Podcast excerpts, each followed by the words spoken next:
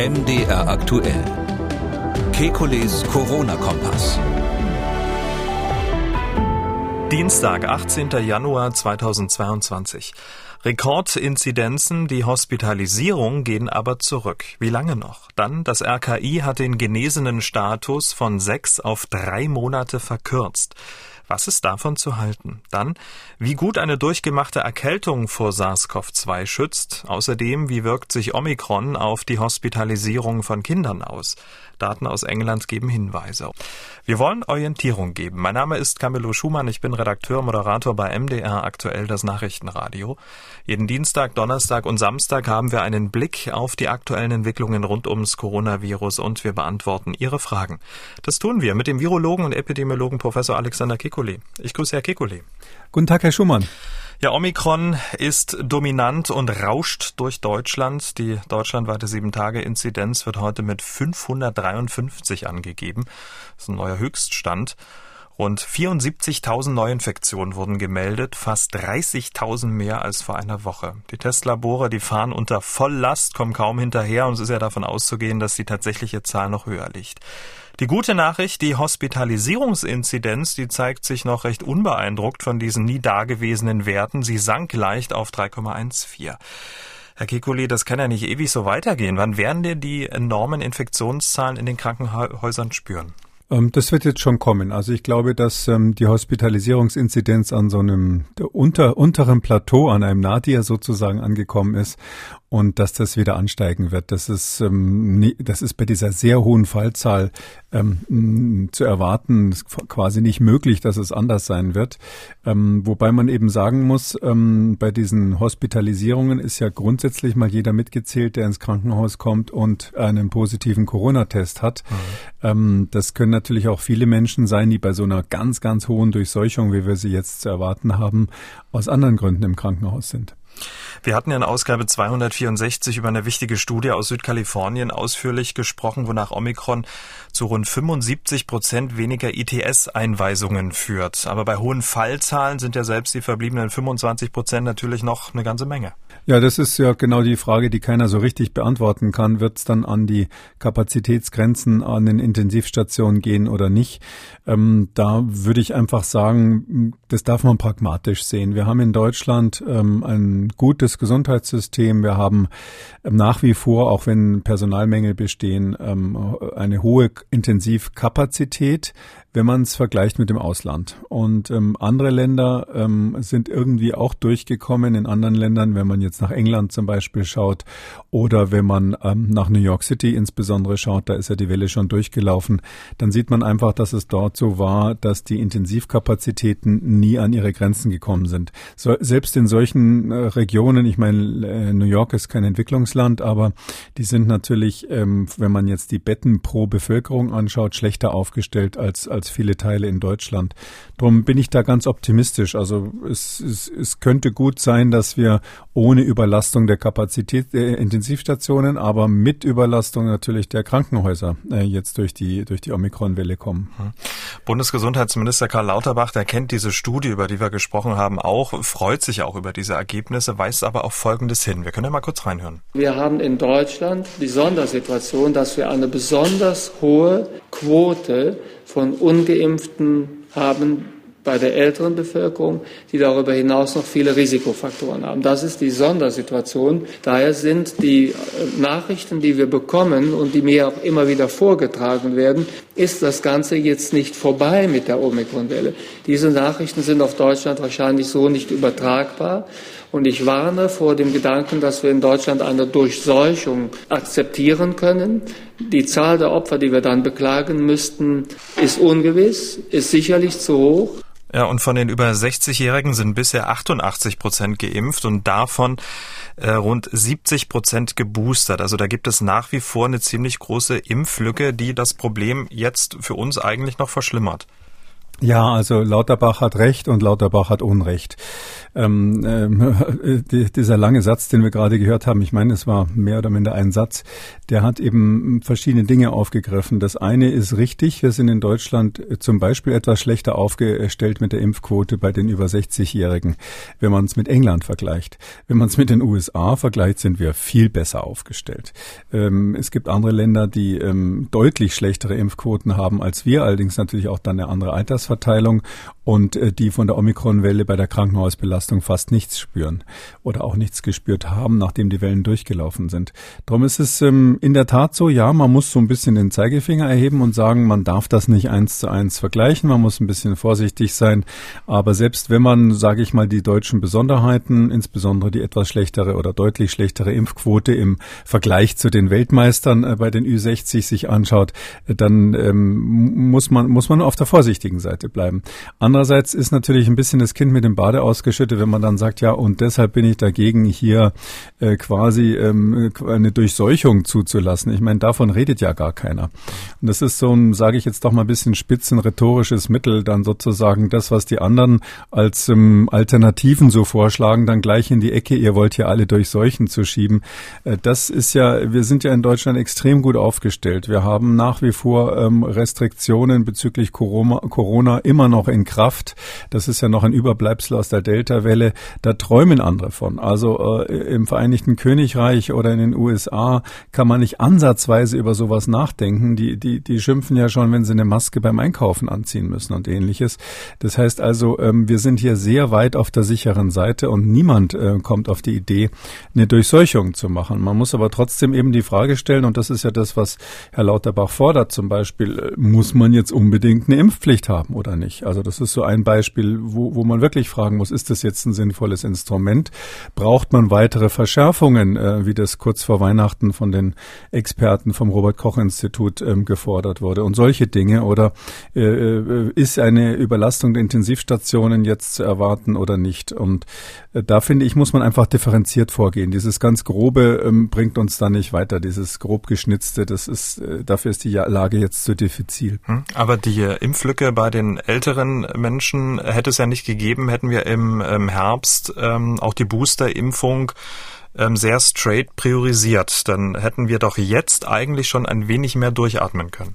Ja, das ist so. Wir haben bei den ähm, Ü60 die Boosterung, das kann man schon sagen, versäumt. Ähm, ich glaube, ähm, das ist ja bekannt, dass ich wirklich aus allen Kanälen gesagt habe, das ist das, was wir jetzt machen müssen vor Weihnachten.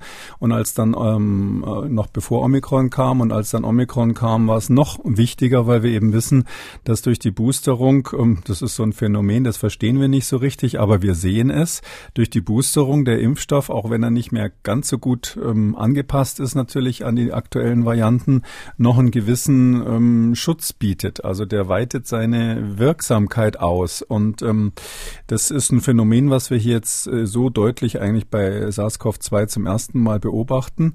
Aber äh, ohne zu erklären, warum, das spielt keine Rolle, kann man diesen Effekt mitnehmen und sagen, okay, deshalb müssen wir insbesondere bei den Risikopersonen boostern. Wenn jetzt der Gesundheitsminister auf der einen Seite das versäumt hat vor Weihnachten und ich glaube nicht, dass er den Ruf äh, nicht gehört hat, dass das eine eine Option wäre, die Boosterungen priorisiert zu machen, statt die ganzen jungen Leute mit zu boostern. Ähm, ähm, und ähm, wenn er diesen, diesen Ruf sozusagen überhört hat oder sich dieser Idee nicht angeschlossen hat, dann hinterher zu sagen, so, jetzt ist aber unser großes Problem, dass wir da zu wenig Geboosterte haben. Ja, also irgendwie geht es so ein bisschen nach der Wahl weiter wie vor der Wahl, äh, nach der Bundestagswahl weiter wie vor der Bundestagswahl. Ähm, ich, äh, obwohl ja eigentlich die Idee war und, und das Versprechen war, dass wir jetzt stärker wissenschaftlich basierte Entscheidungen treffen. Das ist genau das Stichwort ähm, für das nächste Thema. Seit dem Wochenende gibt es eins, das viele Menschen umtreibt. Ähm, wir bekommen sehr, sehr viele Mails und Anrufe. Es geht um eine Entscheidung des Robert Koch Instituts. Das hat mit Wirkung vom Samstag, den 15. Januar, die Dauer des genesenen Status von sechs auf drei Monate verkürzt. Also wer sich mit dem Coronavirus infiziert hat und das Ganze mit PCR bestätigt wurde, profitiert von seiner Infektion nur noch drei Monate. Warum die Gültigkeit des genesenen Status so drastisch verkürzt wurde, hat gestern Andreas Daffner erklärt. Er ist Sprecher des Bundesgesundheitsministeriums. Hintergrund ist, dass aufgrund der jetzt vorherrschenden Omikron-Variante ein sehr viel größeres Risiko besteht, nach dieser Zeit zu erkranken bzw. Überträger zu sein. Und von daher ist diese Verkürzung auf drei Monate aus wissenschaftlicher Sicht erfolgt. Herr Kekulé, stimmt das? Also steigt das Risiko eines Omikron-Infizierten, dass er sich schneller wieder infiziert bzw. schneller das Virus weitergeben kann im Vergleich zur Delta-Variante? Ja, das kommt eben darauf an, welchen Fall man sich anschaut. Übrigens sind es nicht wirklich drei Monate, die man äh, profitiert, weil die Impfung muss, äh, die Infektion muss ja auch ein paar Wochen zurückliegen. Ich weiß gar nicht, ist es sechs Wochen oder sowas? 28 also, Tage, ja. Das stimmt. 28 mhm. Tage muss die Infektion erstmal zurückliegen und dann in, insgesamt, also die, die, den ersten Monat müssen sie quasi schon abziehen. Dann profitieren sie nur noch zwei Monate von der, profitieren in Anführungszeichen, von der durchgemachten Infektion. Also ähm, ich äh, will mal erklären, wie das äh, RKCI sich das gedacht hat und das ist jetzt vom Gedankengang, wenn man es jetzt ganz, sage ich mal, autistisch da drauf schaut, nicht ganz falsch. Ähm, und zwar ist es so, die meinen ja einen Sonderfall. Die meinen den besonderen Fall, wenn jemand vorher sich mit einer anderen Variante infiziert hat, also mit Delta oder Alpha oder vielleicht ähm, schon damals in Österreich irgendwo sich was geholt hat und dieser derjenige jetzt äh, quasi Omikron kriegt. Da ist die Frage, ähm, ist er dann ähm, durch die damalige oder länger zurückliegende Infektion mit einer anderen Variante, ist er dann davor geschützt, ähm, das Omikron-Virus weiterzugeben? Und da muss man sagen, das stimmt, das ist nicht der Fall. Wir haben ja hier im Podcast auch besprochen, dieses, äh, und das kann ich wirklich nur jedem empfehlen, sich das auf der Webseite mal anzusehen, dieses Bild, wo mal analysiert wurde, wie immunologisch unterschiedlich unterschiedlich die verschiedenen Varianten sind. Und wenn man das Bild so vor Augen hat, wenn ich das sozusagen von meinem geistigen Auge mal beschreibe, ist es wirklich so, man hat einen Haufen, einen Cluster von ganz ähnlichen ähm, Varianten bei diesem SARS-CoV-2. Das heißt also die ursprüngliche Wuhan-Variante, der norditalienische Typ Alpha, Beta ist ein bisschen außerhalb, aber auch Delta liegt eben alles auf einem Haufen. Und dann ist da so ein Außenseiter, der steht sozusagen immunologisch ganz woanders, mit dem die anderen quasi nicht spielen wollen. Und das ist eben dieses Omikron, der New Kid on the Block. Und dieses Omikron, das ist eben immunologisch anders. Das heißt, eine Infektion mit den ursprünglichen Varianten schützt in der Tat, insbesondere wenn es um die Weitergabe des Virus geht, nicht so gut vor Omikron. Da ist übrigens Haupt, äh, da ist übrigens untersucht worden nur die ähm, das S, also nur diese die Eigenschaften des Spike-Proteins. Das ist für ein anderes Thema, was wir nachher besprechen werden, wichtig. Und ähm, das heißt natürlich tatsächlich ja, wenn einer mit den ursprünglichen Varianten mal infiziert war, ist es möglicherweise so, dass der, wenn er dann Omikron kriegt, ähm, äh, weniger Schutz da hat. Also die Daten deuten darauf hin. Das, das, ist, das ist relativ eindeutig. War ja schon bei Delta so. Da hat man nur am Anfang den Kommunikationsfehler gemacht, zu sagen, wer Delta, äh, dass bei Delta die Impfung insbesondere äh, ja zuverlässig schützen würde. Und inzwischen ist klar, dass es das nicht macht. So würde ich mal sagen, wenn man jetzt allein dieses, diese, diesen einen Fakt anschaut und darauf wird es meines Erachtens gestützt, da muss man sagen, drei Monate, ja, das ist so eine Schätzung, nicht? Also das ist auf jeden Fall kurz. Man hätte auch sagen können null. Also es ist genau, man hätte genauso gut sagen können, ähm, äh, wer eine andere Variante durchgemacht hat, hat keinen Schutz vor Omikron. Ähm, was man sich da überlegen muss bei dieser, sage ich mal, Expertenschätzung nennt man das ja dann immer, wenn es keine Daten gibt, ist Folgendes. Die angeborene Immunität, die wird durch eine Infektion, das gleiche gilt auch für die Impfung, erstmal angeschubst. Und die ist relativ unspezifisch. Die hat die Möglichkeit, ähm, äh, dann auch eine andere Variante sozusagen zu erkennen. Ähm, heißt, wenn jemand ähm, Delta hatte, zum Beispiel kurz vor Weihnachten, und jetzt hat dann Kontakt mit Omikron, dann ist die Wahrscheinlichkeit hoch, dass das angeborene Immunsystem immer noch eine gewisse Aktivierung hat, die dann ausreicht, um auch Omikron zu erkennen. Andererseits ist es so, je länger man wartet, desto mehr reifen die Lymphozyten. Das ist so ein Phänomen, dass das Immunsystem im Laufe der Zeit, je länger man nach der Impfung oder nach der Infektion abwartet, nur noch die besten der besten Lymphozyten aufhebt als Gedächtniszellen. Die anderen, die das, das Ziel schlechter erkannt haben, die werden irgendwann ähm, ähm, kaputt gemacht. Und deshalb, ähm, das nennt man Reifung, deshalb werden die Antikörper und auch die zellulären Antworten besser, wenn man länger wartet. Das ist halt, das würde ja dafür sprechen, dass man eher viele Monate warten sollte. Und dann sagt dann, ist wahrscheinlich die Immunität gegen Omikron besonders gut, wenn diese Gedächtniszellen so richtig ähm, zur Form auflaufen. Und dazwischen ist eben hm, jetzt dieses Drei-Monats-Fenster mal gewählt worden. Also ob das jetzt gut oder schlecht ist, ich würde mal sagen, es ist zumindest nicht komplett falsch. Aber nur für den Fall, wenn sich jemand äh, bereits mit einer vorangegangenen Variante angesteckt hat und dann kommt Omikron noch obendrauf. Aber wie ist es denn für den Fall, der jetzt auch sehr wahrscheinlich ist, für Menschen, die sich ausschließlich jetzt mit Omikron infiziert haben und möglicherweise ungeimpft sind? Trifft die, ähm, trifft für die auch diese drei Monate zu? Ja, und das ist eben der Punkt, wo ein bisschen der, die RKI-Leute den Knoten im Kopf hatten, meiner Meinung nach. Es ist so, ähm, ohne unhöflich sein zu wollen, aber das ist nämlich genau der Punkt. Wir haben ja jetzt eine ganz massive, ganz massive Durchseuchung mit Omikron, die alle erwarten, ja.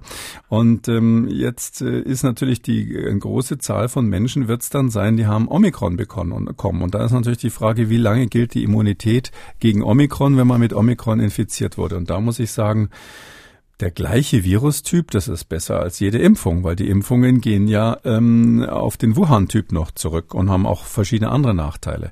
Also dass man hier jetzt quasi hm, da sozusagen von diesem einen Sonderfall, der zugegeben jetzt am Anfang der Omikron-Welle eine Rolle spielt, mhm. äh, dass man von diesem einen Som Sonderfall ausgeht und letztlich daraus so eine Art gesetzliche Regelung macht, das finde ich eine ganz große Schwäche. Ich meine, das ist wirklich nicht äh, zu Ende gedacht, zumal ja nach Omikron noch weitere Varianten kommen. Dann wird man irgendwann den Herbst haben und da ist die Frage, wie sehen die dann aus? Sind die eher Omikron ähnlich oder sehen die dann wieder aus wie Delta? Sind die vielleicht ganz was anderes, was so, so weit weg liegt, dass weder die Impfung noch die durchgemachte Infektion ähm, davon effektiv schützt? Das wissen wir ja alles noch nicht. Aber wir wissen doch, dass es ähm, deutlich mehr Genesene mit einer vorangegangenen Variante gibt, als es mit Omikron geben wird. Deswegen betrifft diese Entscheidung ja Millionen Menschen in Deutschland und Sie sagen, ähm, da sind, ist, ist diese grobe Daumenpeilung mit den drei Monaten eigentlich in Ordnung.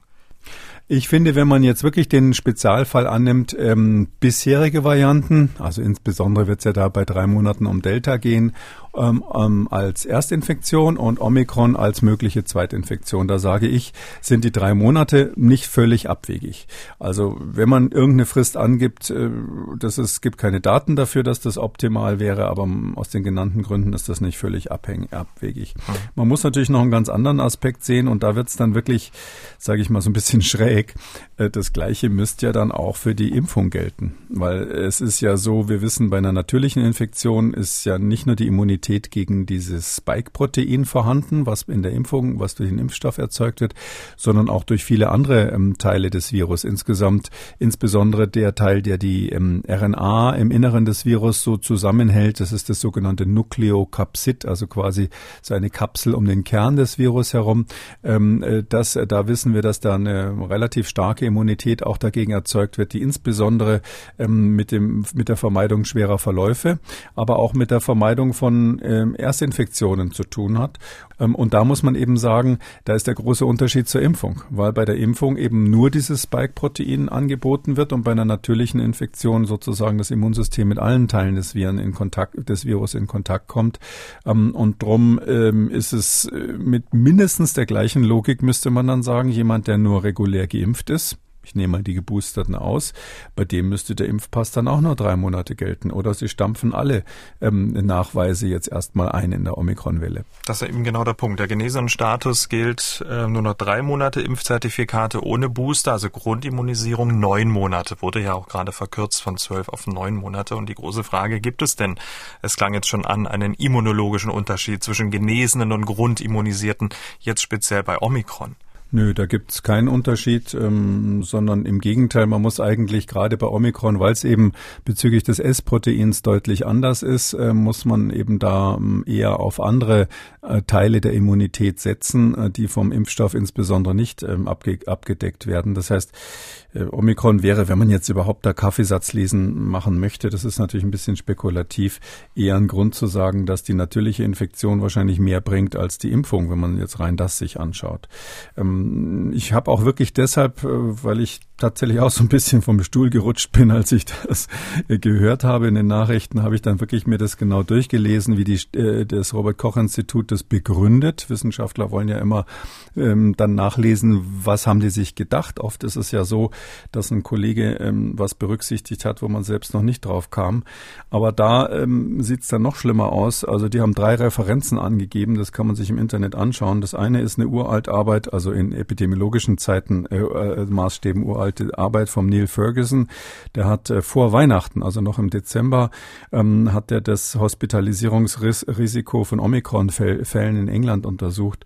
Die Arbeit ist längst überholt. Da redet sonst außerhalb ähm, des Gesundheitsministeriums wirklich weltweit keiner mehr drüber. Der Neil Ferguson, haben wir auch schon mal besprochen, ist ein sehr geschätzter Kollege, einer der intelligentesten Epidemiologen, die ich kenne. Aber er ist auch immer so ein Warner gewesen. Also wenn man, wenn das alles eingetreten wäre, was er auch schon bei früheren Pandemien so an die Wand gemalt hat, ähm, hatte dann ähm, gute Nacht, Charlie, würde man sagen, ja. Und das Zweite ist, was zitiert wird, ist die, tatsächlich die STIKO-Empfehlung zur Auffrischimpfung.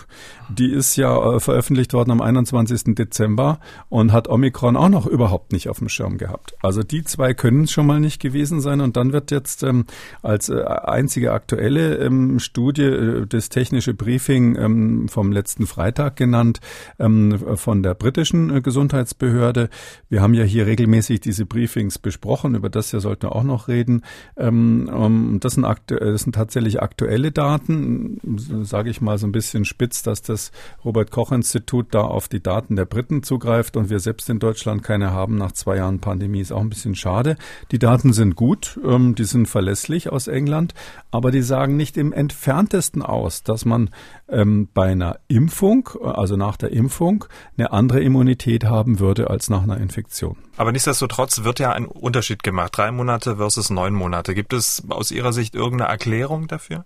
Also ganz trivial, das mit die Verkürzung ist rein wissenschaftlich, wenn man es genau das anschaut, nicht falsch. Ähm, die Frage, die man sich nur stellen muss, ist, hat das einen Sinn? Der Unterschied ist zum einen, hm, wer ist zuständig für die ähm, Erklärung, wie lange der Immunstatus von Genesenen gilt gültig ist, ist bei uns in Deutschland aus welchen Gründen auch immer das Robert Koch Institut zuständig. Die können das quasi Kraft eigener Wassersuppe festlegen und das haben sie hier gemacht. Ähm, für den Impfpass ist bekanntlich Brüssel zuständig. Da müssen also dann die Europäer sich zusammenraufen und eine gemeinsame Lösung finden. Das ist wahrscheinlich wesentlich schwieriger. Und das ist für mich der Hauptgrund, dass es zu dieser Differenz kommt.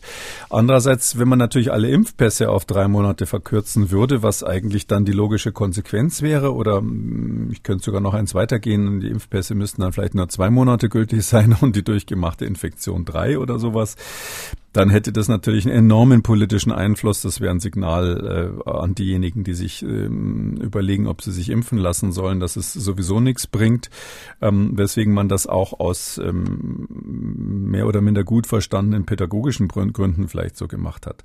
Das Wichtigste ist doch die Verkürzung dieser dieser ähm, Gültigkeit der, des Zertifikats für die durchgemachte Infektion, also GGG, dieses eine G hier jetzt zu verkürzen, das hat absolut keinen Einfluss auf die jetzige Epidemie. Es hat null Einfluss auf die auf die jetzige Welle mit Omikron. Das kann man machen oder nicht machen.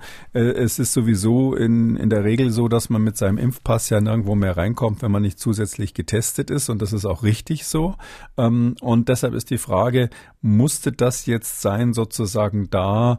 Ähm, drum habe ich vorhin gesagt, ähm, so ein bisschen wie ein Autist quasi nur auf seinen wissenschaftlichen Daten zu gucken, ohne mal nach Brüssel zu schielen, ob die damit zielen würden, ohne drauf zu schauen, welchen Einfluss das auf das Verständnis der Bevölkerung hat. Ich glaube, es ist eine Verunsicherung und es benachteiligt natürlich die Ungeimpften, die dann sozusagen nur genesen sind, nochmal zusätzlich. Einige Menschen denken jetzt vielleicht ähm, trotz der Verkürzung des genesenen Status nach, so eine Infektion mit der Omikron-Variante verläuft ja weniger schwer, dann brauche ich auch keine Impfung mehr. Ähm, dann lasse ich mich jetzt infizieren und bin so geschützt. Ähm, das zumindest lehnt Bundesgesundheitsminister Lauterbach entschieden ab. Er warnt ja regelrecht vor so einem Verhalten und begründet das in einer Rede im Bundesrat so. Wenn es tatsächlich so wäre, die Ungeimpften würden sich alle mit Omikron anstecken. Das ist ja auch ein Gedanke, der manchmal vorgetragen wird. Das wird die Pandemie nicht beenden, auch nicht für die Ungeimpften, weil die Infektion mit Omikron vor weiteren Varianten nicht viel schützt. Selbst vor der Delta-Variante habe ich nur einen Schutz, wenn ich frisch gerade an Omikron infiziert war, von etwa 50 Prozent. Schauen wir ein paar Monate nach vorne, bleiben da vielleicht 20 Prozent übrig. Dann habe ich eine 80-prozentige Vulnerabilität gegen neue Varianten. Und diese werden im Herbst natürlich kommen. was Lauterbach hier sagen will, ist ja wichtig. Er will sagen, man soll sich nicht freiwillig infizieren statt impfen. Und da kann ich nur sagen, der Punkt, das ist ja seine Überschrift, der ist ganz wichtig, das kann man nur unterstreichen. Das ist keine Option, jetzt zu sagen, ich lasse mich hier infizieren und verzichte auf die Impfung. Dafür ist dieses Virus zu gefährlich, insbesondere für die Risikogruppen. Ähm, ähm, es sieht natürlich anders aus bei jemandem, der durchgeimpft äh, ist oder der schon zweimal äh, Covid hatte, dann wird es nicht mehr so eine große Rolle spielen. Ja, und die große äh, 1000-Dollar-Frage ist sozusagen, wie sieht dann die nächste Variante im Herbst aus? Aus der Rede könnte man denken, dass der Bundesgesundheitsminister da irgendwelche besonderen Beziehungen hat, das vorherzusagen. Ähm, äh, das wissen wir nicht. Also ähm, es ist ja so, ich hatte das vorhin beschrieben, es gibt diesen Cluster von bisherigen Varianten und jetzt kommt dieser Newcomer, der zumindest was das S-Protein, also dieses Spike ähm, betrifft, ähm, bezüglich der Immuni äh, Immunologie ganz anders aussieht. Also das ist quasi für fast wie ein neues Virus, was da aufgetreten ist. Ähm, und das hat aber eine gewissen, gewisse Schutzwirkung, nicht unbedingt bezüglich der Infektion, da ist der Schutz tatsächlich gering, aber insbesondere bezüglich des, der Vermeidung schwerer Läu Verläufe bis, mit der bisherigen Delta-Variante. Und Laborexperimente zeigen auch, dass die alle anderen Varianten, die vorher da waren, die man charakterisiert, charakterisiert hat, ähm, quasi eine gewisse Überlappung haben bei der Immunität mit Omikron, die ausreicht, dass äh, eine Omikron-Infektion wahrscheinlich, also Ausprobiert hat es keiner, aber wahrscheinlich zu leichteren Verläufen führen würde, wenn jetzt einer dieser Oldtimer plötzlich wieder aus der Kiste käme. Also was weiß ich, das alte Wuhan-Virus versucht's nochmal. Jetzt muss man aber sich das anschauen, was passiert denn da bei den Viren praktisch gesehen? Das passiert das, was ähm, viele Epidemiologen am Anfang schon skizziert haben. Das Virus ist rübergesprungen aus dem Tierreich auf den Menschen, ein neuer Wirt. Das findet sich erstmal nicht zurecht, hat kein präferiertes Zielorgan, hat keine Optimierung an den Rezeptoren Rezeptor, mit dem sich's ähm, da einschleicht, ist auch vom Übertragungsmodus eher auf so das, was gerade zufällig zur Verfügung steht, ähm, ähm, reduziert. Und im Laufe der Zeit, so ein Virus will ja auch leben, optimiert sich das. Das sind natürlich keine intelligenten Prozesse, aber so stochastische Prozesse, die sehr, sehr gut funktionieren. Mit der Folge, dass das Virus sich besser und besser an den Menschen anpasst. Je mehr Menschen weltweit infiziert sind, desto schneller passt sich an. Und wenn eine Pandemie ist, also ganz viele Menschen infiziert, infiziert sind, dann passt sich enorm schnell an. Und die best angepasste Variante, die es je gegeben hat, ist Omikron. Übrigens von den anderen Viren sagen Virologen immer in der Vorlesung, das Virus, was am besten an den Menschen angepasst hat, äh, angepasst ist, ist das Schnupfenvirus. Nicht, nicht AIDS, nicht Hepatitis, nicht irgendwelche anderen ähm, fürchterlichen Gelbfieber oder sonst was, Ebola. Nein, das Schnupfenvirus, weil das macht den Menschen fast nicht krank. Er läuft noch munter rum, wenn er Schnupfen hat, aber wenn man einmal niest, äh, fliegen die Tropfen dermaßen weit rum, dass man ganz viele andere ansteckt. Und in diese Richtung entwickelt sich Omikron oder entwickelt sich SARS-CoV-2 mit Omikron.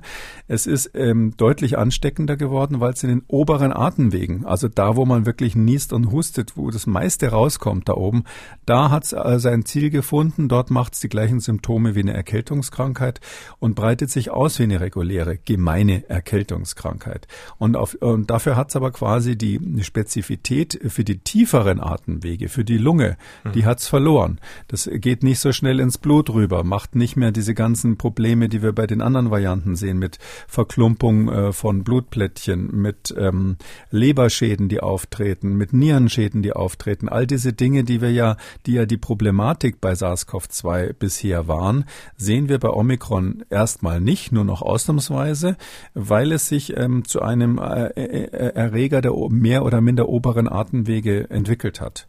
Und das, das jetzt, jetzt haben sie sozusagen dieses, diesen, diesen, diesen super, ganz modernen ICE-Zug, mit dem rast quasi dieses Virus jetzt durch die Welt.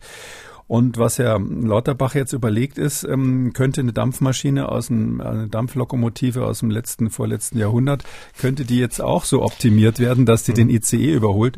Uh, also ausgeschlossen ist ja nichts, aber ich würde mal sagen, nicht sehr wahrscheinlich. Ja, aber es kann ja auch, es muss ja nicht unbedingt die alte Dampflok aus Wuhan sein, sondern es kann ja auch, ähm, ich sag mal so, der ICE 3 ähm, also die Delta-Variante sein in Rekombination mit Omikron. Also die Schnelligkeit von Omikron und die Gefährlichkeit von Delta ist das denn ausgeschlossen, dass sowas passieren kann im Herbst? Sowas ist nicht ausgeschlossen, aber die Rekombination macht für ein Virus, das wäre quasi die Vermischung der genetischen Elemente, das macht für ein Virus immer nur dann ähm, Sinn, wenn es damit auch erstens sich schneller ähm, ausbreiten kann und zweitens ähm, einen immunologischen Durchbruch schafft. Omikron ist ja deshalb so erfolgreich, weil es quasi die, die, die, die, die, das Immunsystem überlisten kann. Darauf ist dieses Virus hauptsächlich optimiert. Und wenn Sie jetzt eine Rekombinante haben, ja, die müsste dann so raffiniert sein, dass sie, obwohl sie so ähnlich ist wie Omikron, ähm, quasi das Immunsystem trotzdem nochmal überlisten kann. Und das ist, äh, ja, das ist möglich. Also man kann es nicht ausschließen. Ähm, das, das will ich jetzt gar nicht sagen. Also ich habe auch niemanden, ich habe auch kein Telefon zum Gott der Viren, äh, wo ich mal nachfragen kann. Aber ich würde nur sagen, ähm, den Teufel so an die Wand zu malen und zu sagen, das wird jetzt im Herbst kommen und das ist äh, quasi sicher, dass euch Omikron vor der nächsten Variante nicht schützen kann. Puh man muss echt vorsichtig sein, wenn man jetzt so äh, quasi in so einer Phase, wo die Leute wirklich alle fertig sind. Ich würde nicht jetzt hier schon vom Schlimmsten vom Schlimmsten ausgehen. Wenn das passiert, ja, dann werden wir ganz sicher angepasste Impfstoffe brauchen. Übrigens dann auch nicht den Omikron-spezifischen Impfstoff, der, der hilft ja dann auch nichts, sondern dann brauchen wir wirklich für ein ganz neues Virus ganz neue Strategien. Und ja, dann müssen wir im Herbst alle nochmal in den Lockdown gehen. Und dann ist es ähm, ganz fürchterlich wie in den letzten Phasen. Ähm, aber im Moment sehe ich dafür keine virologischen Anzeichen, sondern im Gegenteil, das, das Häufige ist häufig und das wäre jetzt einfach, dass das Virus auf der Basis Omikron sich weiterentwickelt und dass ein ganz neuer Typ ähm, nicht in der Lage sein wird, dieses extrem gut angepasste Omikron-Virus zu überholen und zu verdrängen. Weiß man denn, wie gut ähm, eine Infektion mit äh, der Omikron-Variante vor ein, einen Ungeimpften vor der Infektion mit der Delta-Variante schützt, auch mit Bezug auf Weitergabe? Nee, also es ist davon auszugehen, dass das in Bezug auf die Weitergabe nur einen geringen Effekt hat. Drum äh, und wahrscheinlich kurz nach der Infektion besser als längere Zeit nach der Infektion. Drum sind eben diese drei Monate nicht nicht abwegig. Ja, also das ist schon eine ganz vernünftige Größenordnung. Was wir was wir eben wissen ist aus aus letztlich aus Labordaten, ähm, dass äh, bezüglich des S-Proteins bezüglich der Spikes, die eben so unterschiedlich sind, ähm, dass Delta deshalb nicht richtig vor Omikron schützt und Omikron eben nur geringfügig umgekehrt vor Delta schützt. Also ich glaube, Herr Lauterbach hat gesagt 50 Prozent. Das ist fast noch optimistisch. Also äh, in der Größenordnung mag es vielleicht ganz am Anfang sein, aber wenn man dann eine Weile wartet, ist, ist der Schutz vor Infektion, also insbesondere vor Weitergabe, eigentlich gering. Das heißt also letztlich ähm, würde äh, Omikron, wenn jetzt eine ganz neue Variante käme, die jetzt Delta ähnlich wäre oder ganz anders aussehen würde, uns in der Tat da nicht vor der Infektion schützen. Es würde uns vor der Infektion schützen, wenn, nur wenn der nächste Typ so ähnlich wie Omikron ist. Um, ähm, und sonst wäre es so, dass eine Infektion mit Omikron äh, den Infektionsschutz nicht machen würde, aber natürlich vor schweren Verläufen schützen würde, weil das offensichtlich ganz andere Bereiche des Immunsystems sind. Da kommt es auf die Frage, ob das Virus auf der Schleimhaut äh, sofort abgefangen werden kann an. Ähm, da kommt es darauf an, ob es auch eine Immunität gegen nicht dieses Spike-Protein, sondern äh, insbesondere gegen das Nukleokapsid im Inneren des Virus gibt. Mhm. Über die Kinder wollen wir auch gleich noch sprechen. Vorher wollen wir noch über ein anderes Thema sprechen, das da heißt Kreuzimmunität. Ähm, eine britische Studie durchgeführt vom Imperial College London ähm, ging der Frage nach, wie gut schützt eigentlich eine vorangegangene, durchgemachte Infektion mit einem bisher bekannten ähm, Corona-Erkältungsvirus vor einer SARS-CoV-2-Infektion ähm, dass eine solche vorangegangene Erkältung auch dazu führt, dass sich kurzfristig ähm, kreuzreaktive Antikörper gegen SARS-CoV-2 bilden. Ähm, da gab es ja schon Hinweise in älteren Studien. Und nun wollte man wissen, wie sich die T-Zellen verhalten, also das immunologische Gedächtnis. Das Ergebnis ist sehr spannend, wollen wir gleich ähm, drüber sprechen. Erst einmal, wie war denn so dieses Setting dieser Untersuchung? Ja, das ähm, war ganz interessant. Die haben in England ja so Kohorten, die sie schon seit von Anfang an in dieser ähm, Pandemie äh, verfolgen. Insbesondere sind das aus Menschen aus dem Bereich ähm, des äh, Krankenhauspersonals. Und eine dieser klassischen Kohortenstudien haben sie da aufgegriffen, die sie, die sie schon länger hatten. Muss man dazu sagen, das war alles vor Omikron, damit da keiner durcheinander kommt. Jetzt geht es um Daten, die noch mit Delta gewonnen wurden, hauptsächlich in der Delta-Welle ge äh, gewonnen wurden. Aber ähm, das ist eben sehr wertvoll, dass man diese Menschen hat, die man beobachtet. Und da hatten sie eben insgesamt äh, 52 äh, genommen, 52 ähm, Covid-Patienten, die ganz frisch identifiziert wurden. Also Covid-Fälle muss man sagen, ob die überhaupt richtig krank waren, weiß man nicht. Und dann ist man, hat man äh, sofort die Haushaltskontakte identifiziert. Die haben ja in England zu dem Zeitpunkt ganz gut noch Track and Trace machen können. Also da ist das Gesundheitsamt dann angerückt bei jedem einzelnen Fall, hat die Haushaltsmitglieder natürlich in Quarantäne gestellt und ähm, die wurden ganz frühzeitig untersucht. Und so dass man bei diesen jetzt insgesamt 52 Fälle hat, von ähm, äh, wo jeweils ein Haushaltskontakt eine Rolle spielt und ähm, äh, beziehungsweise 52 Haushaltskontakte. Die Hälfte davon, 26, äh, die man hier ausgesucht hat für die Studie, äh, haben sich angesteckt. Die haben sich im Haushalt von dem Indexfall, wie wir sagen, angesteckt. Und die andere Hälfte ist um, auf erstaunliche Weise PCA-negativ und gesund geblieben. Das ist ja die Gemeinheit, die es schon immer gab. Ja, wenn einer da hustet, der eine wird krank, der andere kriegt nichts. Das ist ja etwas, was mich jetzt persönlich auch mein halbes Leben beschäftigt hat. Ich war immer der, der krank geworden ist. Ähm, und das ist ja so die grundsätzlich eine der interessantesten Fragen in der Virologie überhaupt. Wieso gibt es Leute, die sich einfach nicht anstecken? Und das wird jeder jetzt im Laufe der Pandemie, wird solche Beispiele kennen da gibt es den einen oder anderen, der wirklich schwerst krank zu Hause war und zwei Haushaltsmitglieder haben sich angesteckt und drei andere überhaupt nichts, obwohl die genauso eng mit ihm zusammen waren. Und, um, um das zu untersuchen, haben die eben versucht zu vergleichen, was ist der Unterschied zwischen den 26 in dem Fall, die sich angesteckt haben und den 26, die sich in vergleichbaren Situationen eben nicht angesteckt haben. Und das Ergebnis ist überraschend. Ja, das Ergebnis ist ähm, deshalb überraschend, weil ähm, tatsächlich, was man da gemacht hat, ist, man hat geguckt, was haben die eigentlich für eine Reaktivität bei den T-Zellen äh, gegen ähm, das äh, SARS-CoV-2-Virus. Also T-Zellen ähm, war ja der Teil des Immunsystems, der nicht von Antikörpern erstmal abhängig ist, sondern die, die können alles Mögliche. Die können entweder andere Zellen angreifen oder sie können ähm, den sogenannten B-Lymphozyten dann helfen, Antikörper zu produzieren. Ähm, und äh, wichtig ist, dass die auch einen wesentlichen Teil des immunologischen Gedächtnisses stellen. Um, das macht man dann folgendermaßen, nur so vielleicht zur Technik. Ähm, man nimmt ähm, Blut ab von den äh, Personen und ähm, holt, da, holt da die Lymphozyten raus, also diese weißen Blutzellen, die da mit die dafür verantwortlich sind. Und dann stimuliert man diese Lymphozyten in der Zellkultur mit verschiedenen Antigenen, also mit verschiedenen Proteinen, die irgendwie zum Coronavirus passen. Also einmal das Spike von, dem, von der einen Variante, mal das Spike von der anderen Variante, mal dieses Nukleokapsid, den inneren Teil des Virus von, von der Variante Alpha meinetwegen oder dann mal von, von Delta oder ähnlichem. Omikron war da noch nicht dabei. Und diese T-Zellen reagieren dann auf so eine ganz typische Weise, wenn man die so stimuliert. Wenn die so ein Virus sehen, dann machen sie entweder gar nichts, das heißt, sie kennen das Virus nicht. Und wenn sie das Virus wieder kennen, erkennen, dann reagieren sie eigentlich wie ein kleines Baby, was sich freut, die Mutter wiederzusehen. Dann machen die so einen Freudenschrei. Und dieser Freudenschrei, wenn es, wenn die, wenn die T-Zellen äh, etwas erkennen, was sie schon mal, mit dem sie schon mal Kontakt hatten, das äußert sich in der Freisetzung von sogenannten Zytokinen. Das sind so Signalstoffe, die heißen dann Interleukin 2 oder Interferon Gamma oder so ähnlich. Und was sie eben festgestellt haben, ist, dass die Reaktion auf dieses Spike-Protein so aussieht, dass die Gedächtniszellen hier nicht reagiert haben. Also bei den Leuten, die da quasi Haushaltskontakte waren, die hatten kein Gedächtnis für das Spike vom SARS-CoV-2. Was ja klar ist, die hatten ja noch kein SARS-CoV-2. Also haben die Zellen nicht reagiert auf das Spike. Aber das Erstaunliche war jetzt, diejenigen, die nicht krank geworden sind, die haben wiedererkannt, deren T-Zellen haben wiedererkannt das Nukleokapsid, den inneren Teil dieses Virus. Und das ist wirklich das Interessante hier. Das waren Leute, die hatten noch nie Kontakt mit SARS-CoV-2. Die haben natürlich in ihrem Leben Kontakt mit anderen Coronaviren gehabt. Es gibt ja diese Corona-Erkältungsviren. Die beiden äh, wichtigsten, die da jetzt so äh, relevant sind, heißen HKU1 und OC43, was auch immer das ist. Aber das sind jedenfalls die normalen Corona-Erkältungsviren. Und dagegen haben, äh, damit hatten natürlich die Leute vorher schon Kontakt.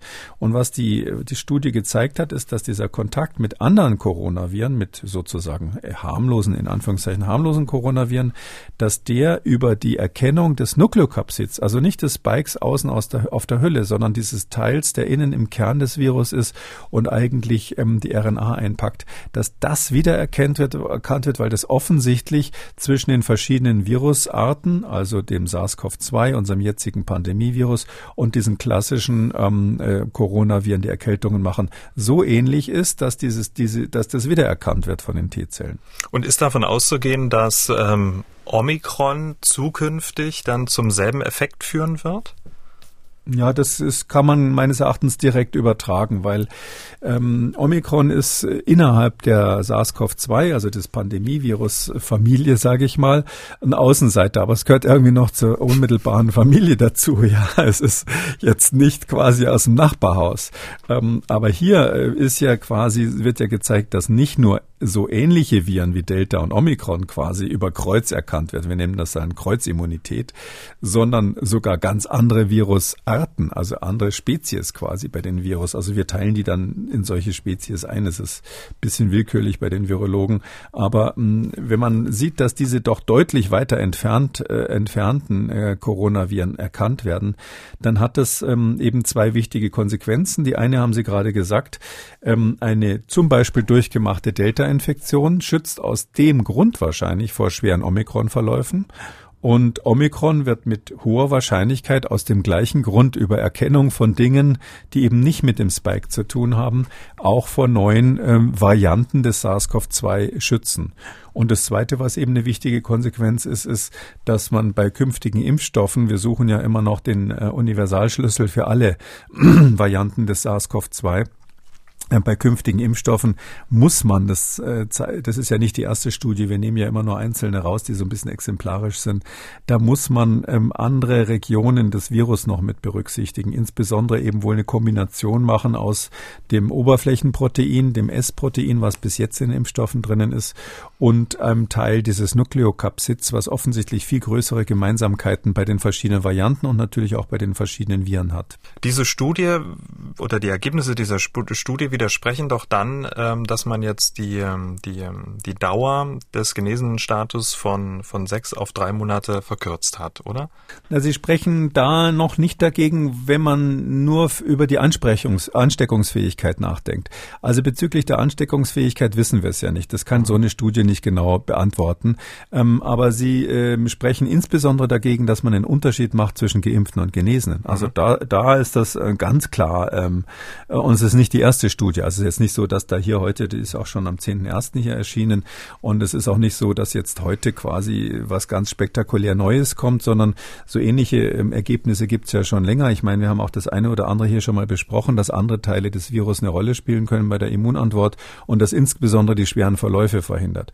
Also diese Studie ist, äh, ist ein ganz deutlicher weiterer Hinweis darauf, dass eben die natürliche Infektion ähm, eine stärkere und vor allem breitere Immunität äh, verleiht Sicherheit, also auch gegen neue Varianten, im Vergleich zu den Impfstoffen, die aktuell ja nur das S-Protein quasi berücksichtigen, also die, die, die wir hier in Deutschland haben.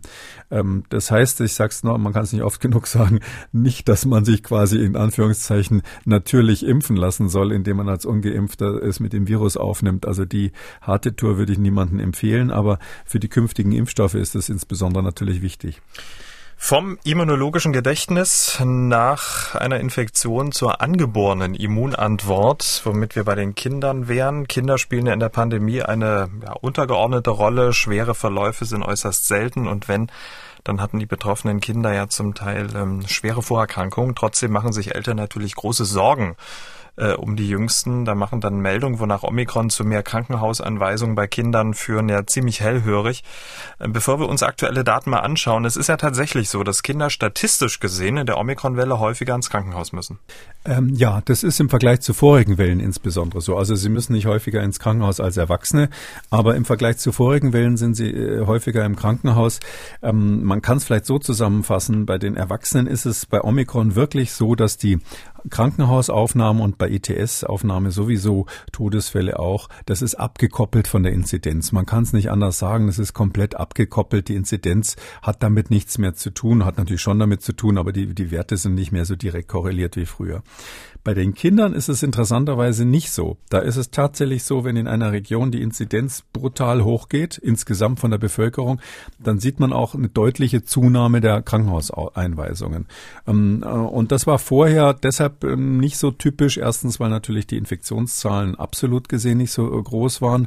Und zweitens, weil Kinder nicht so in dem Maße betroffen waren ähm, wie, wie jetzt. Also jetzt kann man schon sagen, dass Kinder, die eine Covid-Infektion Infektion haben, einfach häufiger gesehen werden, als das in der Vergangenheit war. Und die Frage ist ja, ähm, wenn Sie jetzt ähm, diese Infektion bekommen und statistisch häufiger im Vergleich zu vorangegangenen Wellen ins Krankenhaus müssen, äh, mit welchen Verläufen sind Sie da eigentlich da? Bleiben Sie länger? Müssen Sie auf ITS oder sind Sie nach zwei, drei Tagen wieder aus dem Krankenhaus raus? Äh, die angesprochenen Daten aus England geben da zumindest einen Hinweis. Man kann sagen, ähm, das ist eigentlich bei allen Ländern, wo das genau beobachtet wird, äh, Grund zum Optimismus nach wie vor.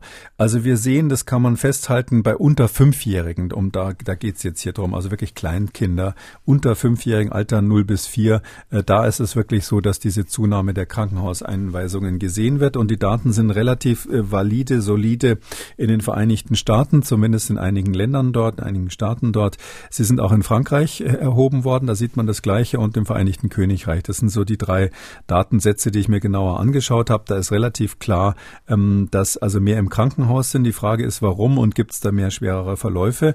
Ähm, der erste Hinweis, der relativ gründlich, der, der da noch nicht nicht so gründlich war, ist ähm, in England der, das, der National Health Service, also das nationale Gesundheitseinrichtung dort, hat ähm, schon mal ähm, 50 Babys, also ganz Neugeborene, sich genauer angeschaut in 33 Krankenhäusern und ähm, da sind die Daten nicht genau ähm, untersucht worden, aber da hat ein Fachmann der BBC am Samstag gesagt, ähm, dass das incredibly encouraging sei, also enorm beruhigend sei an der Stelle, er, er, ermunternd sei sozusagen. Ähm, das Zweite, was man gemacht hat, ist, dass man, äh, dass dieses SAGE, dieses Beratungskomitee in England, das hat 171 Krankenhauseinweisungen mit Omikron sich angeschaut, ähm, die äh, bei Kindern unter fünf Jahren auch wieder und hat es verglichen mit früheren Aufnahmen. Und da ist, ist es auch so, dass die Krankenhausaufnahmen bei Delta bei Kindern wesentlich schwerere Verläufe hatten. Die mussten also häufiger ins Krankenhaus, wenn sie dann mal im Krankenhaus waren, mussten sie im Krankenhaus länger behandelt werden, intensiver behandelt werden, also häufiger mal intensiv behandelt werden werden. Also Omikron verläuft bei Kindern nach wie vor deutlich leichter, genauso deutlich leichter wie bei Erwachsenen. Und bei Kindern ist es insgesamt natürlich so, dass die Verläufe einfacher sind.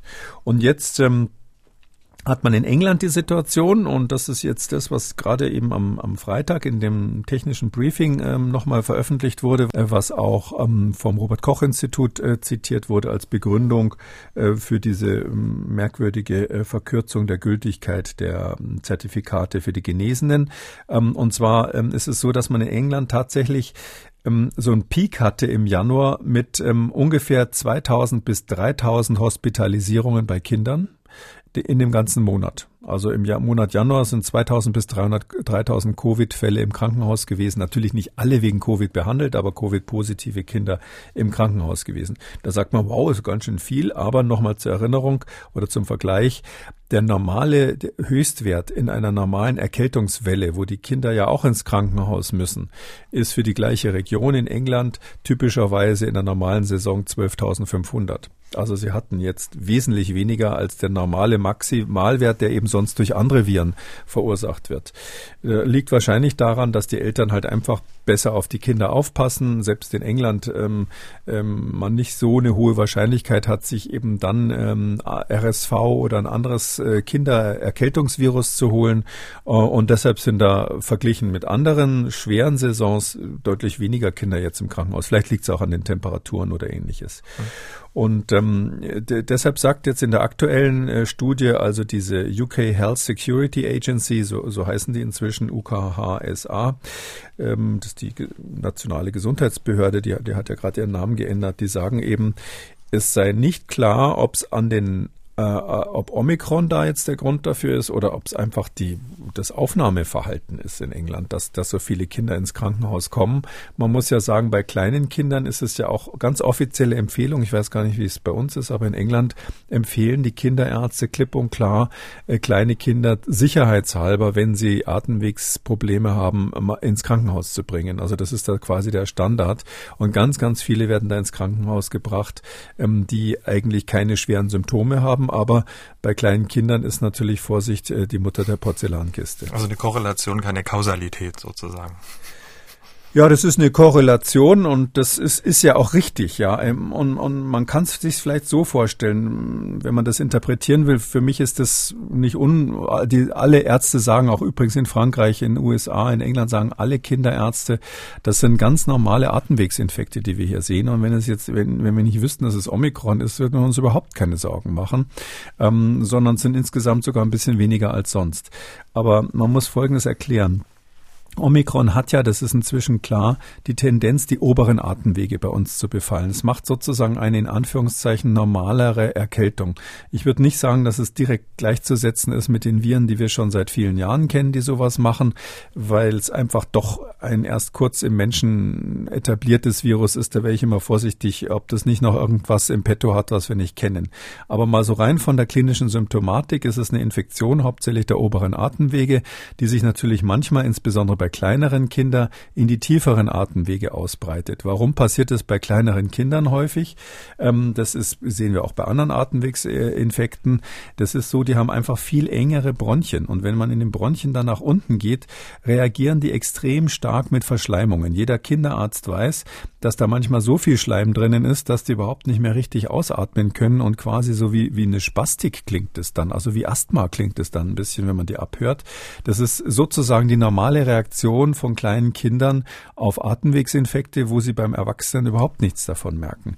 Und das Gleiche sehen wir hier eben jetzt auch bei Omikron. Das ist in gewisser Weise fast eine beruhigende Meldung, weil es eben so verdammt ähnlich aussieht wie die normalen Atemwegsinfekte, hat aber zur Folge, dass bei diesen ganz engen, winzig kleinen Bronchien, wo also nicht, nicht einmal mehr die Mine von dem Bleistift zum Teil durchgehen würde, ähm, dass wir da natürlich durch den Schleim, der sich bildet, dann ähm, können die Kinder Atemnot kriegen, ähm, äh, müssen eben im Krankenhaus manchmal Sauerstoff sogar bekommen. Und das ist das ganz normale Geschäft in jedem Jahr, wenn die Kinder mit ihrer sogenannten Bronchiolitis, nennen das die Kinderärzte, dann äh, im Krankenhaus auflaufen.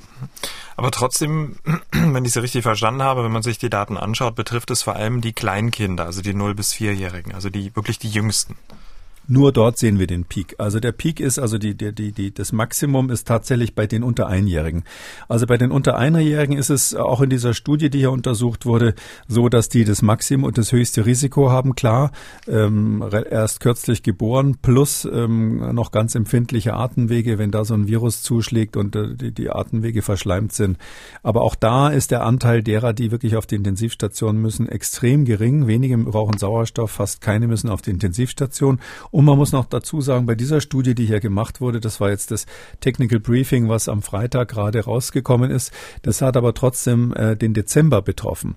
Das heißt also, es war so eine Auswertung für Dezember und da war die, der Omikron-Anteil, ja, der ging so langsam Richtung 90 Prozent hoch in England, aber er war nicht bei 100 Prozent. Das heißt, und die Studie hat auch nicht unterschieden zwischen Delta und Omikron. Das heißt, es kann sein, dass von den schwereren Fällen, die natürlich, wo natürlich auch Einzelne dabei waren, ähm, dass das vielleicht sogar noch Delta-Fälle äh, waren, die da eine Rolle gespielt haben. Hm, was Sie gerade gesagt haben, die ähm, unter Einjährigen.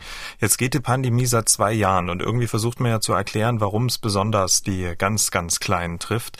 Woran kann das liegen, dass die ähm, Älteren vielleicht schon mal ähm, Delta hatten, äh, es nicht mitbekommen haben oder woran könnte es liegen? Nee, das ist wirklich so. Also bisher hat eben die, das SARS-CoV-2 eben gerade nicht die ganz Kleinen betroffen.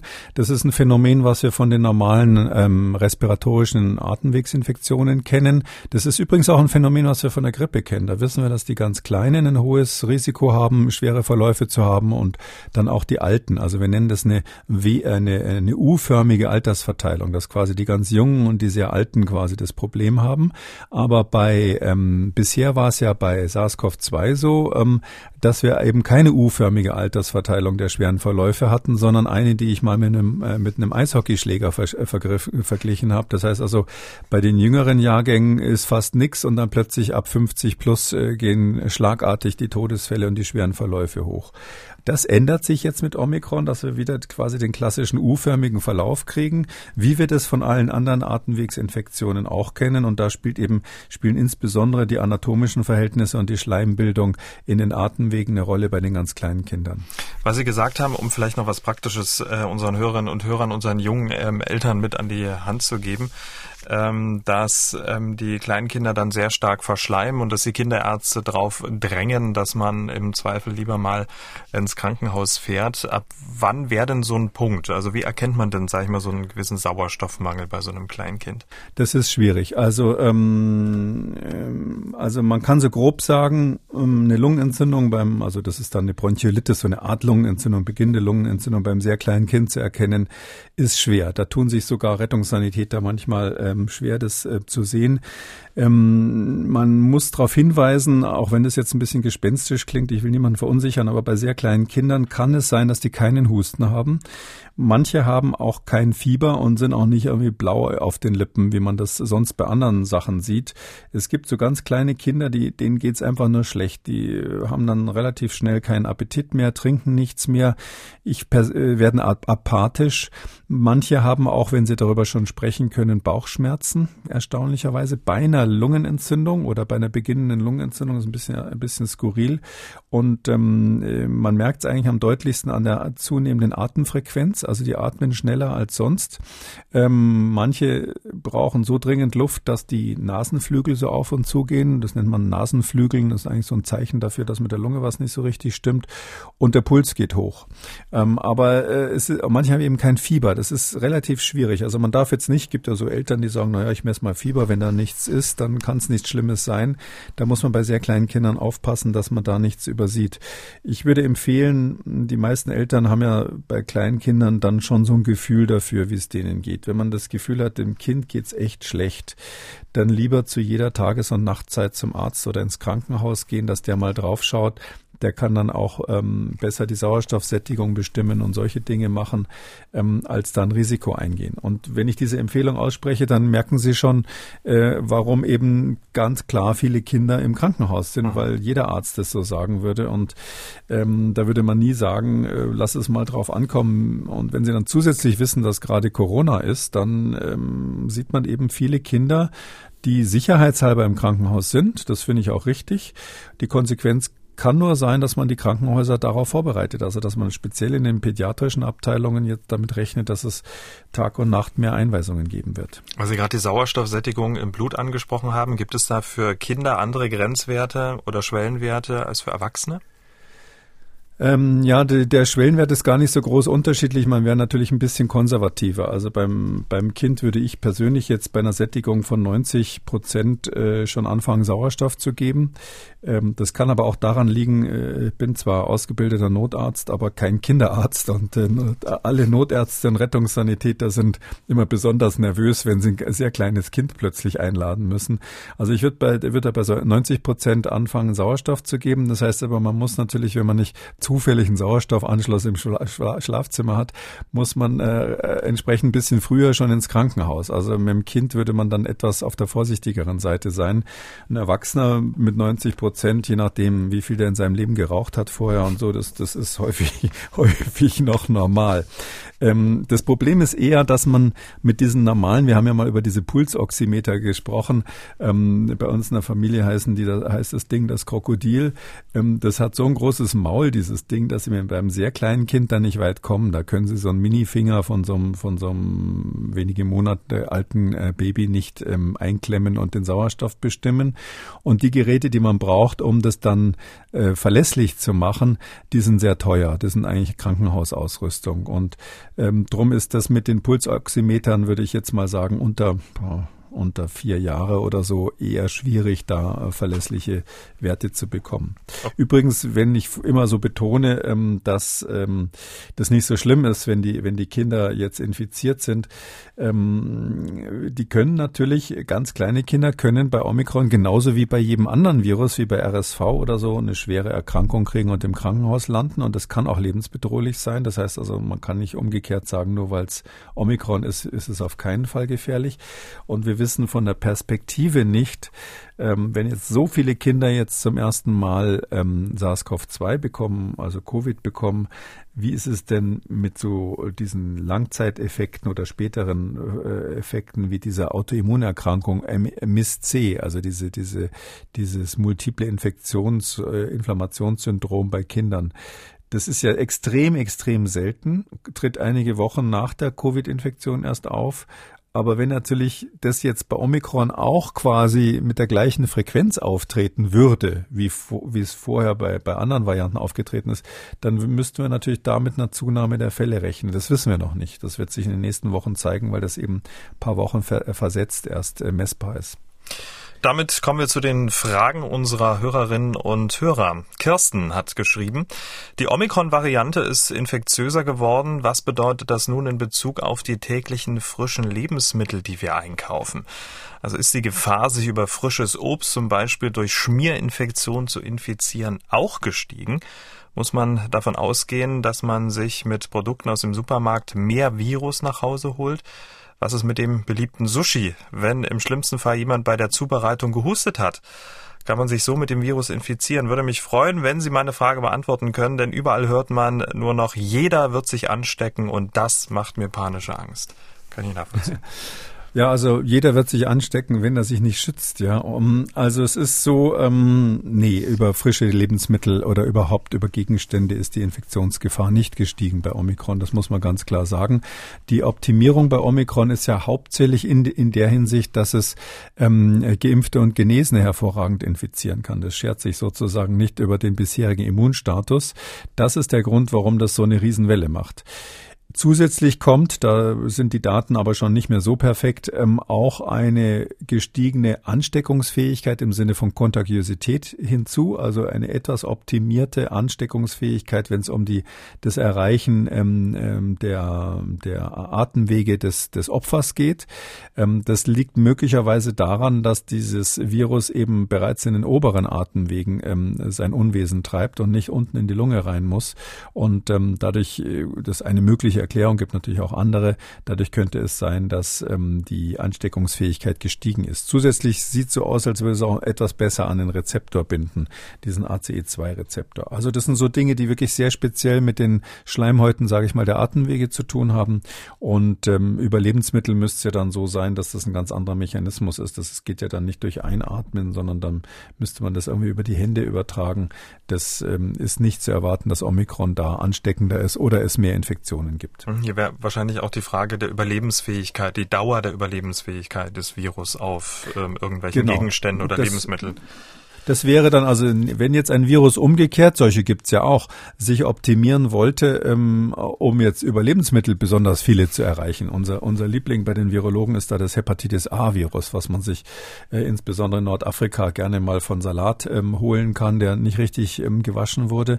Äh, das sind solche Viren, die haben das echt drauf, irgendwie bei, bei jedem Wetter sozusagen sich da festzukrallen und zu warten, bis sie verspeist werden von irgendjemanden. Aber das ist eben nicht das, worauf sich dieses ähm, SARS-CoV-2 optimiert hat. Diese Dame hat angerufen und folgende Frage.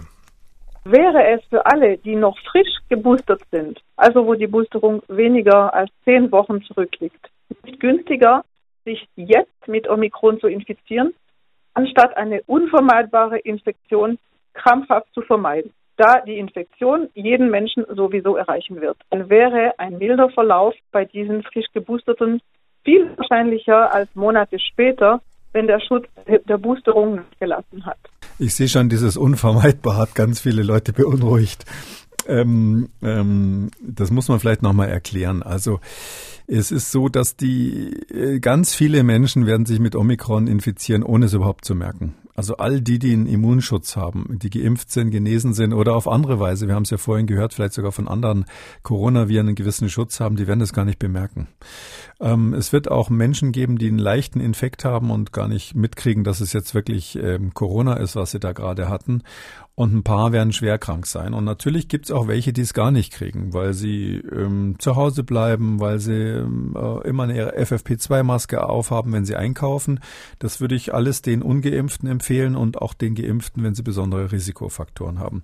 Also so gesehen, die Infektion ist, wenn man es jetzt aktiv vermeiden will, natürlich vermeidbar. Also ähm, äh, dann muss man eben dann die FFP2-Maske immer aufsetzen, wenn man mit irgendwelchen Menschen, wo man nicht ganz sicher ist, dass die negativ sind, in einem geschlossenen Raum zusammen wirksam ist. Also man kann es vermeiden, es gibt Alternativen.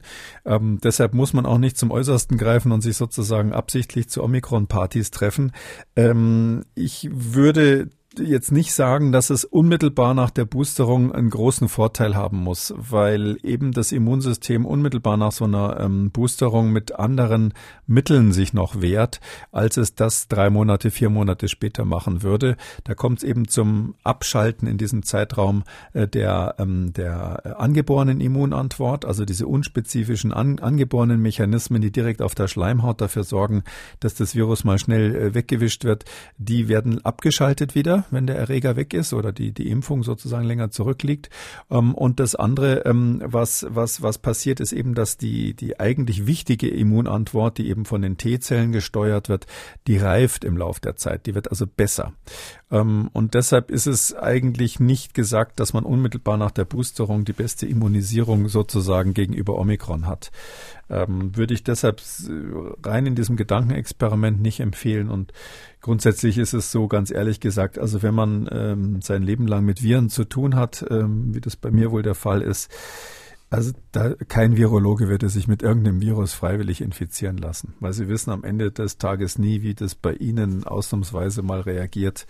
Ähm, also man, man würde das nicht äh, als Option sehen, sich jetzt mit Omikron zu infizieren. Da würde lieber warten, bis, bis vielleicht mal ein Impfstoff kommt, das ist ja gar nicht so abwegig, der dann vielleicht sogar abgeschwächte Viren enthält. Das haben wir ja bei manchen Impfstoffen. Da, da kann es dann schon sein, dass man irgendwie eine Variante dieses Omikrons ähm, im Labor so umgezüchtet hat, hat, dass die als Impfstoff tauglich ist. Aber das, das sollten wir abwarten und nicht jetzt freiwillig sich anstecken. Damit sind wir am Ende von Ausgabe 266. Vielen Dank, Herr Kekulé. Wir hören uns dann am Donnerstag wieder. Bis dahin. Gerne, bis dann, Herr Schumann. Sie haben auch eine Frage und wollen was wissen? Dann schreiben Sie uns an mdraktuell-podcast.mdr.de oder rufen Sie uns an kostenlos 0800 322 00. Kekules Corona-Kompass als ausführlicher Podcast unter Audio und Radio auf mdr.de, in der ARD-Audiothek, bei YouTube und überall, wo es Podcasts gibt. An dieser Stelle eine Podcast-Empfehlung. Hören Sie doch mal in Die Eliten in der DDR rein. Der Podcast über die oberen 10.000 im ehemaligen Arbeiter- und Bauernstaat. Wissenschaftler, Politiker, Betriebsleiter und Musiker berichten über ihr Leben zwischen Anpassung und eigener Meinung. Eliten in der DDR überall, wo es Podcasts gibt. MDR aktuell. Kekules Corona-Kompass.